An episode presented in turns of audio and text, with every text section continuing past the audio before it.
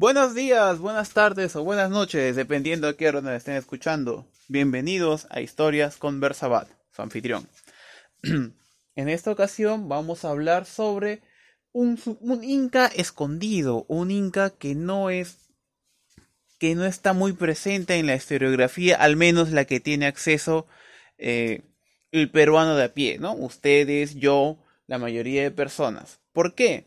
Verán, empecemos del principio. Inca es el nombre que se les da a los gobernantes de una a los gobernantes del Tahuantinsuyo, el gran imperio este que hubo en Sudamérica, ¿no? Desde el año 1500 hasta la caída por los españoles, 1400 por ahí. Pero hay algo que tenemos que tener en cuenta. El Cusco no empezó siendo un gran imperio.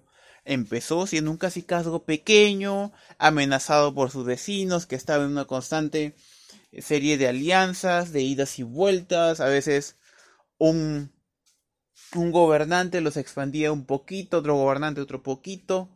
En este momento el Cusco todavía era un cacicazgo, y lo correcto sería referirnos a sus incas, a sus reyes, como eso, como caciques, como capacs.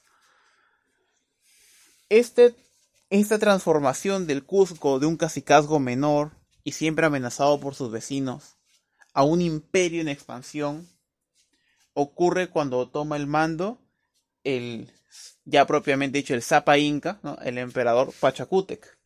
Es Pachacútec quien transforma el reino en un imperio. y verán, eh, cuando me enseñaron a mí este tema en el colegio, y yo estoy seguro que la mayoría de los que no, de los que no hemos visto sobre historia del Perú más allá de lo de las aulas, esto es la gente que no haya estudiado historia o antropología, que no se haya especializado, te enseñan que la sucesión de incas fue lineal, ¿no? Que empezó Mango, Capac, Sinchi, Rocayo, que y nada, fulano, mengano, y te dan la idea de que fue algo vertical, lineal, de que después de uno viene el otro y así. Algo que no te explican es cómo funcionaba realmente el sistema de sucesión incaica y todos los entremanejos, todos los las intrigas que hubo entre la sucesión de un cacique a otro. Una de las características de, de la monarquía cusqueña, desde que eran un cacicazgo, es la figura del Auqui. El Auqui era el príncipe heredero.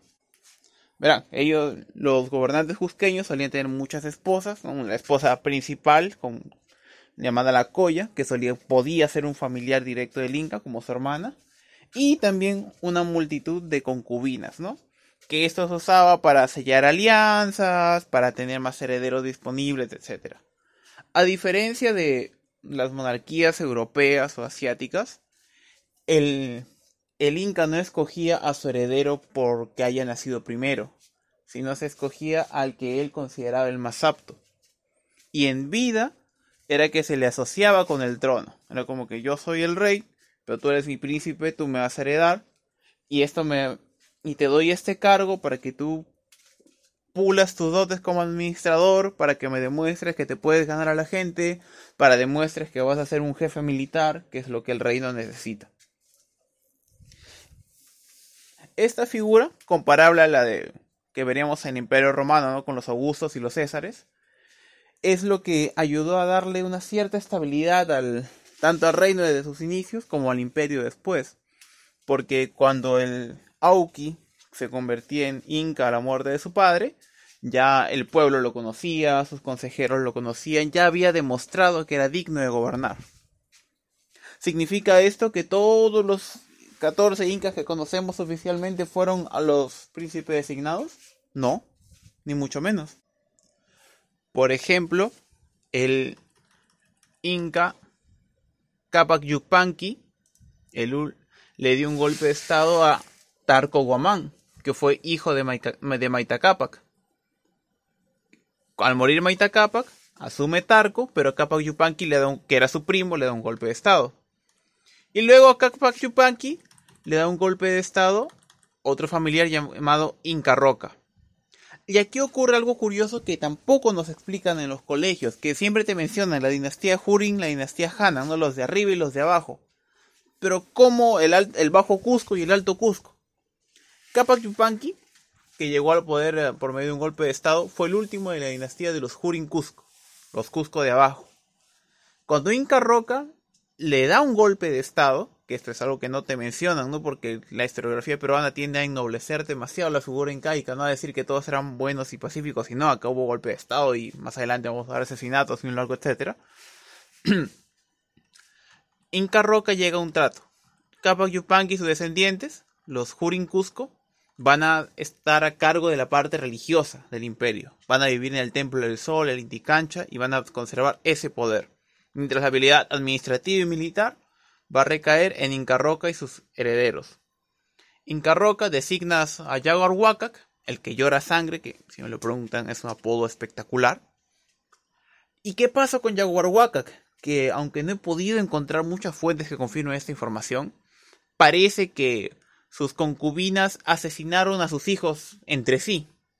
Tal es así que cuando él muere, eh, ya no quedaban, no había ningún hijo suyo para que siga con el reino.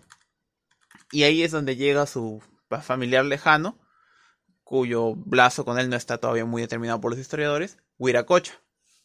Huiracocha es designado como nuevo señor del Cusco, establece unas pequeñas reformas militares, ciertos avances, y el heredero de Huiracocha iba a ser Inca Urco. Pero Inca Urco era un ocioso y un borracho, y bueno, luego de ciertos sucesos que espero narrarles más adelante, quien llega al poder es otro hijo de Huiracocha, Pachacútec, el que transforma el mundo. Como ya mencioné previamente, eh, a Pachacútec este nombre, este apodo, le cae a pelo porque él es el que transforma este pequeño reino, derrota a los chancas, que era la amenaza más grande que sufría el Cusco en ese momento, reforma el ejército y deja las bases para la, gran para la segunda gran expansión incaica. La primera expansión incaica se le llama los pequeños avances que tuvieron los primeros reyes cusqueños, que realmente no fueron altos, pero se agrupan de una forma distinta a la segunda que hace Pachacútec. Entonces, ¿qué pasa? Cuando Pachacútec va a escoger un heredero entre sus muchos hijos, todos esperan que él escoja a un militar, a un soldado, porque eso es lo que ya el ya imperio necesitaba. Según nuestra historiografía, este heredero fue Tupac Yupanqui. Pero, pero, pero, vamos a parar aquí. Antes de Tupac Yupanqui hubo alguien, hubo otro heredero, hubo otro Auki. Verán, para ese momento Pachacútec ya tenía dos hijos. Uno que sería un comandante de renombre, Tilka Yupanqui, y el otro, Yankee Yupanqui, que sería un un orejón, un noble influyente, pero eran hijos con concubinas. Y si bien es cierto, existía una meritocracia, o sea, él podía escoger al heredero más, más digno sin importar cuál fuera su madre, siempre iba a pesar más ser hijo de la colla, de la esposa principal. Por eso se celebra el nacimiento de Amaru Inca, su primer hijo con su esposa oficial, con grandes fiestas.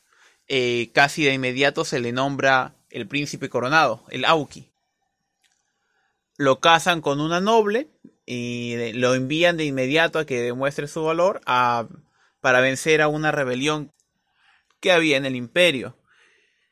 De estas dos rebeliones, que él acaba primero una y después otra, casi es obligado a ir, no tenía un carácter bélico y en ambas casi las pierde, o sea, las ganan apenas y si lo hace es por el apoyo de sus hermanos, que sus hermanos iban siempre con él y ellos eran los que cargaban el peso de la expedición.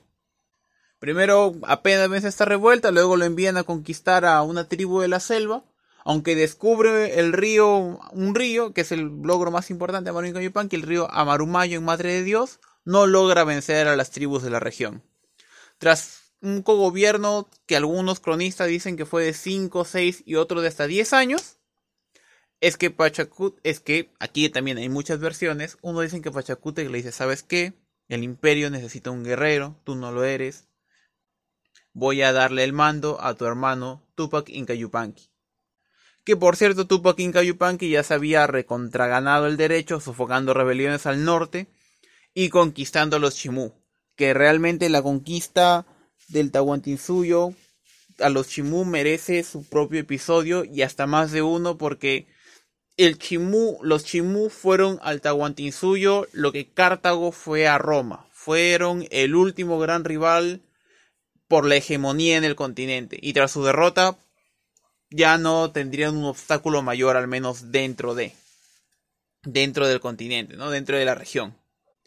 Curiosamente, mientras Tupac Yupanqui sometía a los Chimús al norte, hubo una hambruna, una terrible sequía. Y Tupac Amaru hizo algo que ningún inca había hecho hasta ese momento, que es las tierras de la corona exclusivamente para él y su corte. Él las abre para el pueblo y dona todo el grano, toda la comida que puede para paliar los efectos de esta sequía. Según la historiadora Rosborowski, Amaru Inca Yupanqui era descrito como un filósofo humilde y bueno, demasiado humano para ser gobernante. Como les mencioné previamente, hay dos versiones sobre cómo pierde el poder.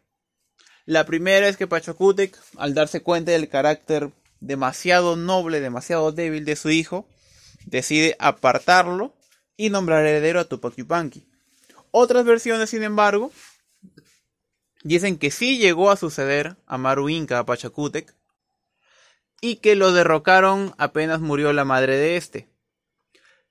Ambas versiones coinciden en que ya sea que Pachacútec lo apartó del poder o ya sea que los nobles le dan un golpe de estado para poner a su hermano, que era un mejor militar, que Amaru Inca Yupanqui lo aceptó con toda la calma del mundo. Dijo ya listo, no hay problema, bueno, figurativamente, en realidad no sabemos qué dijo textualmente, y se dio el mando, le juró lealtad a su hermano y fue un administrador eficiente el resto de sus días. Nunca se rebeló ni intentó volver al poder, un pan de Dios, definitivamente alguien que no hubiera sido el gobernador que el imperio necesitaba. Ya como dato final, es que según la historiadora nacida de polacos, María Rosborowski, a quien debemos mucha de la información que tenemos hoy en día sobre el Tahuantinsuyo, es que Inca Garcilaso de la Vega, este, el autor ¿no? de los comentarios reales de los incas, él no menciona esta diarquía o elección de sucesor que hemos mencionado antes, la figura del Auki. Primero, porque eso hubiera hecho que los europeos no le entiendan bien. No, García dice, ¿sabes qué? Los europeos no están familiarizados con esto, no lo van a entender, no lo pongo. Y otra, porque esto podría llegar a decir de que Tupac Yupanqui fue una especie de impostor de Amaru Inca Yupanqui, ¿no? Como que le dio un golpe de estado. Y es por eso que Garcilaso de la Vega tampoco lo menciona, porque él, por ser nieto reconocido, perdón, tataranieto reconocido de Tupac Yupanqui, recibía beneficios, títulos y propiedades. Y él decía, no, si yo escribo que mi abuelo no fue el que mi tatarabuelo no fue el primer heredero de Pachacute, que me vayan a acusar de descender de un traidor, me quitan los títulos, no, el horror. Y es por eso que de esto me gustaría hablarte más adelante. El tiempo aquí es corto, solo puedo hablar 15 minutos en, en esta plataforma. Eh, que eh, Garcilaso de la Vega suele dejar muchas cosas en el tintero, suele obviar, adulterar ciertos detalles para que su versión del incanato le sea favorable a los ideales europeos. Y lamentablemente esa es la versión que tenemos hasta ahora, ¿no? Por eso es que no él no hace tampoco mucha luz sobre los golpes de Estado, sobre las traiciones, los asesinatos que abundaban en la corte incaica, porque quería presentarlo como ideal, como buena, como bonita, para de cierta manera ganarse el favor de los españoles.